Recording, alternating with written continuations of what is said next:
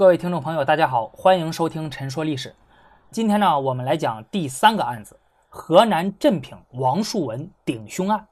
那话说，在光绪五年十月二十七日，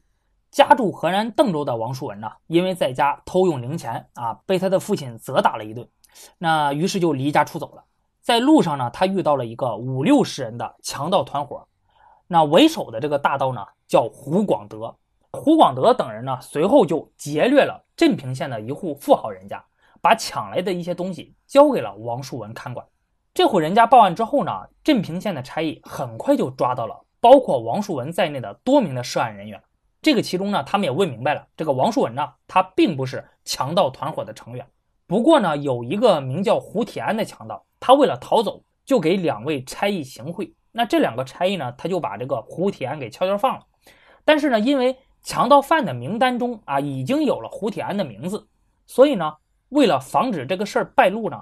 这两个差役他就把王树文冒名胡铁安带到了县衙，并且和王树文说了，说这个你上堂之后啊，只要说自己是胡铁安，那么你就可以得到释放。知县在升堂审案之后呢，哎，也不推敲案情，那首先就把王树文打了一千小板，然后呢，用火香烧灼他的背，逼他自认是胡铁安。那事后呢？县衙的师爷呢，虽然向知县告知了其中的隐情，但是知县并没有改正，而是将错就错，和师爷在案卷上做了手脚，然后上报了。那这个案子在经过府司、巡抚的审转之后，王树文稀里糊涂的过了几堂，之后呢就被判处了死刑。但是王树文一直被蒙在鼓里，直到开刀问斩的时候才恍然大悟啊！所以在。开封府临刑前啊，就马上就要砍头的时候呢，大喊冤枉。按照清朝的制度，死刑犯临刑呼冤，监刑官呢就必须要立即停止行刑啊，将此事上报重审。于是呢，当时的开封府知府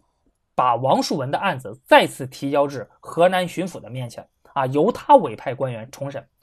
很快就查出了真相，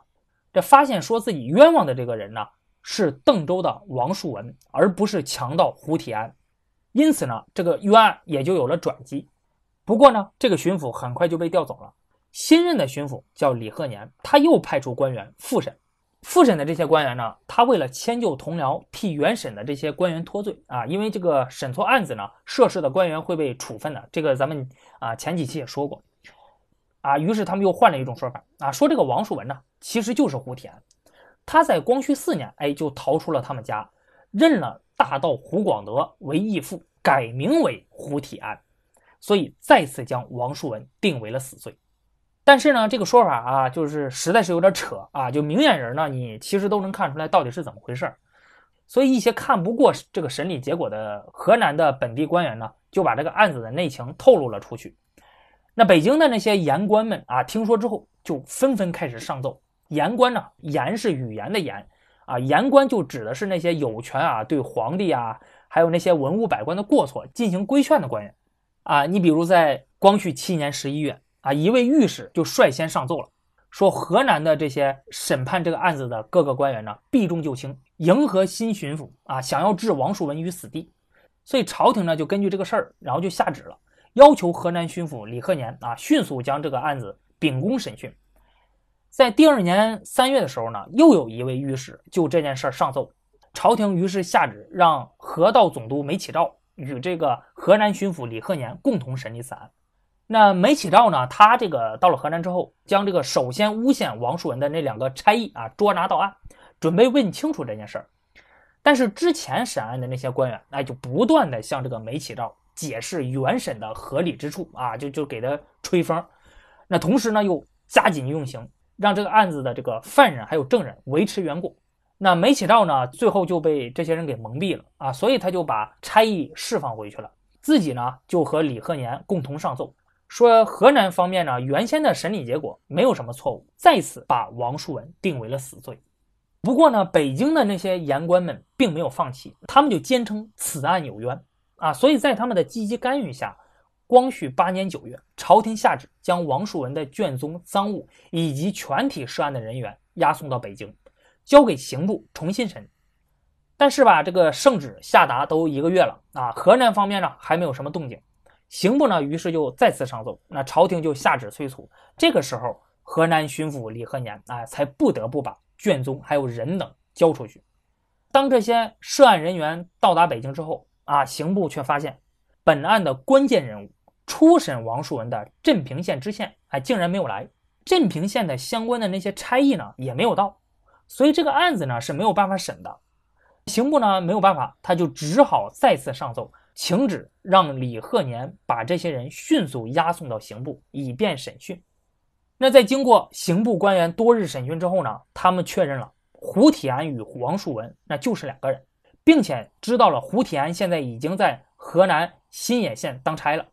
所以就奏请命令李鹤年啊，让他把这个强盗胡铁安抓起来。那李鹤年他在接到命令之后呢，不但不下令抓捕胡铁安，那反而上奏说这个王树文与胡铁安确实是同一个人，胡铁安并非是王树文的这种说法，那是外间传说的谣言。刑部的审讯结果明显是听从了这些谣言，所以他请皇帝下旨，命令刑部把审讯的供词抄录一份啊，送到河南，他看看，将相关人员所供出的年龄啊、相貌、籍贯等查证清楚之后，然后再抓人。那刑部在听说之后呢，就非常的愤怒，再次上奏说这个地方官索要刑部的审讯公司啊，向来就没有这样的先例。那胡铁安与王树文并非是同一人，这个是无可置疑的，所以请求命令李鹤年马上缉拿胡铁安到案，不得延误。但是直到这个案子审理完了，那李鹤年也没有把人抓到。那在经过半年的审讯之后呢，刑部已经将王树文并非胡铁安以及王树文对强盗抢劫一事全部知情啊，只是被骗就帮着这些强盗看守衣物的情节查实了。因此，如果要是按照这样的审理结果结案的话，那王树文呢就不能适用强盗劫财不分首从皆斩的法律了。河南方面三次将王树文定为死罪，参与审案的各级官员呢都需要承担相应的责任。为了袒护河南的上下官员，河南巡抚李鹤年上奏说，这个关于强盗的这个法律条文里面没有看守衣服这一个专条，因此请求命令刑部把看守衣服的这个情节合并到强盗案内里面有一个叫关于把风啊揭赃的表述范围之内。他的奏折中啊，就甚至是责怪刑部，刑部将到案的从犯王树文说成是无辜，这个是常养盗贼之举。那根据乾隆年间的定制，同伙强盗分为法无可恕与情有可原两等。其中负责把风揭赃的这些强盗，因为是没有直接伤害，还有绑架事主的，也没有直接抢劫钱财，所以可以被视为情有可原，免除死罪的。但是到了咸丰年间，这条法律改了，规定强盗劫财不分首从皆斩。啊，也就是说，即使你是一个把风的。接赃的强盗，那也要被判处死刑。因此呢，一旦要是将没有被法律定性的看守衣服的行为归入到把风接赃的范畴之内，王树文即使被证实了是被迫替他人顶案的人，但是呢，因为他确实替强盗看管衣服了，那照这个算的话，也应该被判处死刑。那么河南各个审案的这个官员呢，受到的处分就要小得多。那李鹤年的奏折被下发至三法司会议。来面对李鹤年三番五次对抗刑部的行为，督察院与刑部同仇敌忾，言辞激烈。那在回奏之中呢，他们先用大量的篇幅辨析王树文看守衣服的行为与律例之中规定的把风揭赃的性质完全不同，继而呢，对李鹤年在奏折中对于刑部的批评严厉反驳，痛斥说他在河南主政多年啊，平时对于。缉捕强盗的工作完全不上心，所以立志废弛盗贼横行，以至于酿成大案。那在这种情况下呢，不但不自己反思啊，就本省的这个差役放纵大盗、贻害地方的问题，居然还敢给刑部扣上了纵容盗贼的帽子。之后更是上纲上线，把此案中李鹤年屡屡与刑部对抗的举动归结于地方督府目无朝廷、尾大不掉。将此案的这个性质呢上升到了中央与地方的关系，甚至是君臣关系的政治高度。那这个时候，这个案子真相基本已经大白了。那李鹤年呢也已经意识到了，单凭自己正面与刑部论理论法，那无论如何也不可能达到保全自己与其他涉事官员的目的。于是呢，他开始利用自己的影响力分化京官啊，特别是对刑部官员进行游说，希望他们网开一面，将此案敷衍过去。不过呢，并没有起到什么效果。在光绪九年六月的时候，刑部把这个案子审结完了，而且奏请处理了相关的官员。初审此案的镇平县知县，复审的开封府知府，还有后来重审的河道总督梅启照、河南巡抚李鹤年等，全都被革职。这个冤假错案，它发生的主要的原因，其实是因为清朝长时间实行的这种死刑案件审转制度，当时被暂停了。那清朝呢，他们对人命非常的重视，因此呢，对于判处死刑的人员呢，需要经过县府按察司、督府层层审转，然后上交刑部复核，最后再由皇帝批准处理。之所以设计一套如此复杂的流程，它的目的就在于层层设置障碍。以驳审的方式监督下级，避免冤狱的发生。那清朝有的人就对本朝的这个制度评价很高啊，说国家慎重人命，旷古未闻。盖古者富侠酷吏，操生杀之权，今虽宰相，不能妄杀一人。古者人命系乎刑官而已，今自州县府司督府以内达刑部而奏请勾决，一人而文书至于尺许。民之感激也深，天之垂佑也至，社稷延长，端赖于此。但是呢，从咸丰年间开始，清朝各地就纷纷陷入了如火如荼的农民起义当中，像这个太平军呐、捻军呐等等，还有以及各省大小不一的武装起义此起彼伏，对于清王朝的统治构成了猛烈的冲击。因此，在当时，对于各级政权的第一要务而言，就是要尽快的将各地的农民起义。镇压下去，所以朝廷希望可以从重从快地处理这些起义军，因此宣布暂时废除之前实行的死刑案件的审转制度，规定凡是各地那些会匪、教匪、盗匪、什么游匪等等，除了交战的时候被杀，或者说因为伤重不治的哎之外，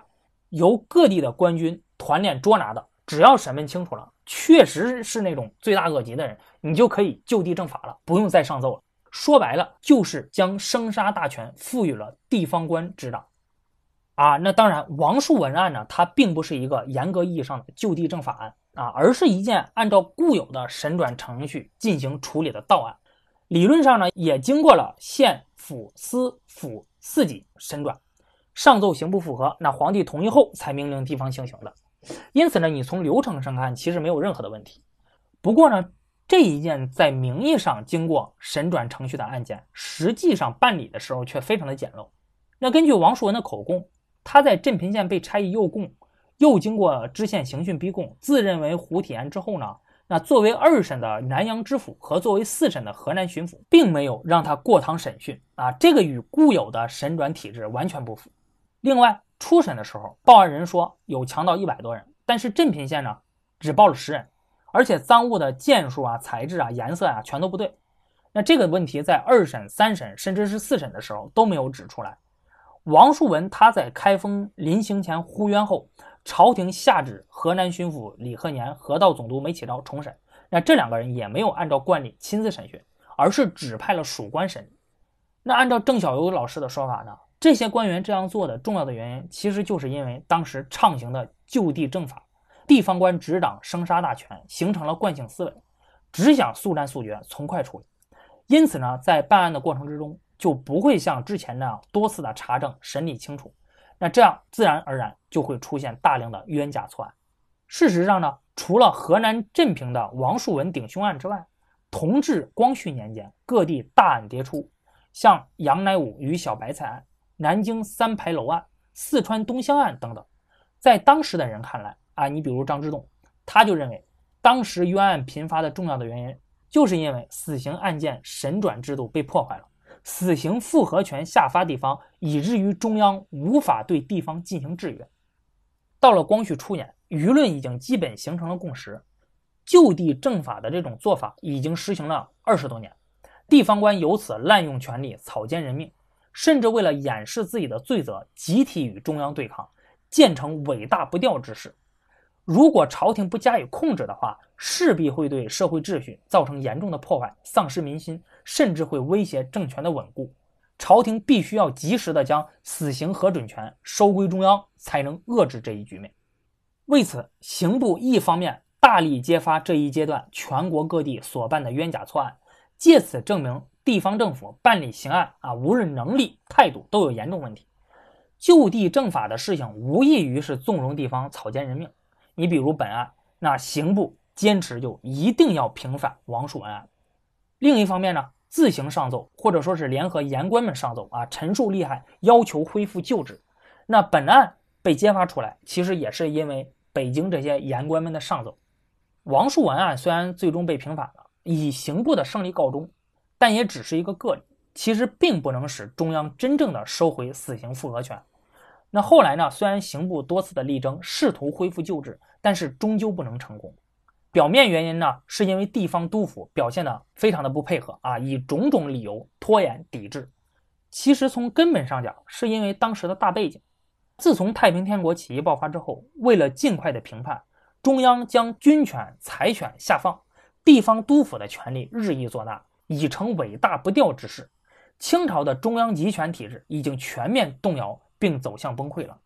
所以你看，本案之中，河南巡抚李鹤年多次对抗刑部，这个和咸丰之前那地方官对于刑部战战兢兢、唯恐得罪的态度形成了鲜明对比。即使此案被平反后，李鹤年也只是被免职，并没有受到进一步的处罚。那由此也证明了，此时由于地方督府权力的扩大，中央对地方的控制力减弱了。因此，在这样的大背景下，无论刑部怎么努力，也无法收回死刑复核权。这种情况呢，一直持续到了清朝灭亡。好，那本期节目就到这里，咱们下期再见。